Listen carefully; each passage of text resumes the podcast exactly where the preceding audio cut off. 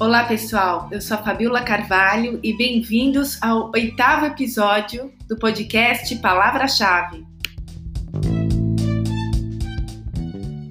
No episódio de hoje, a gente vai falar como essa pandemia está alterando o cenário digital e como as mudanças que a sociedade está sendo obrigada a fazer, a toque de caixa, digamos assim, estão acelerando, no meu ponto de vista, a nossa entrada para a sociedade 5.0.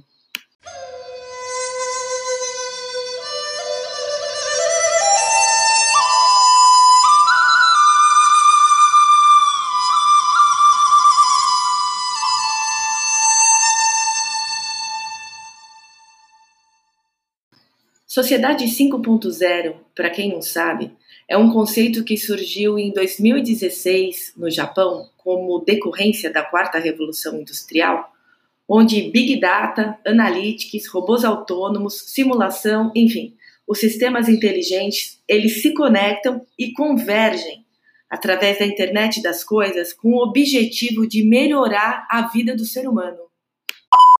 O que faz eu achar que a gente está numa lei de retorno acelerado rumo à sociedade 5.0? Bom, vou usar quatro palavrinhas-chave. A renda mínima, que até então era considerado um projeto utópico e agora está em fase de implementação. Algumas iniciativas público e privada com objetivo bem claro de ganho social, como por exemplo a LG ajudando a Prefeitura de São Paulo nos leitos do hospital de campanha do Pacaembu, oferecendo celulares e computadores, a junção da, do Hospital Albert Einstein com a Ambev e com a Gerdau, construindo 100 leitos de UTI, algumas ações da Natura juntamente com a Avon em relação ao combate da violência doméstica, especialmente agora em época de quarentena, o 5G que está sendo quase obrigatório a gente repensar a velocidade de implementação por conta do cyberespaço está sendo super utilizado. E a telemedicina, juntamente com a Big Data, acelerando os diagnósticos de coronavírus. Ali Edelkourt, que é uma trend forecaster holandesa, ela acredita que o coronavírus trouxe a chance da gente rever valores ela se desgrata ao vírus por ele ser a razão de sobrevivência da gente como espécie. Outra tendência de comportamento que está sendo observada, por motivos óbvios, é o encasulamento, cocooning. Na verdade, esse termo foi criado por uma outra trend forecaster, uma nova-iorquina chamada Fate Popcorn, em 1981. A ideia aqui é My House, My Temple.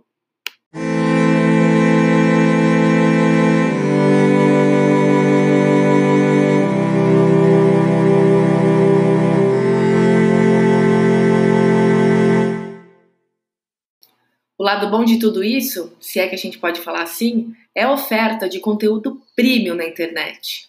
Os museus estão fazendo tours virtuais, Montreux Jazz Festival liberou acervo de shows, universidades como Harvard, FGV, MIT, Boston University também estão oferecendo cursos via plataforma EAD que você consegue fazer 100% gratuito caso não queira o certificado. Aliás, esse era o melhor momento para a gente retomar aquele assunto do primeiro episódio, que era o Lifelong Learning, lembram? Eu mesma já me matriculei em dois cursos novos: Leading in the Digital Age, do Boston University, e Prediction X, da Harvard.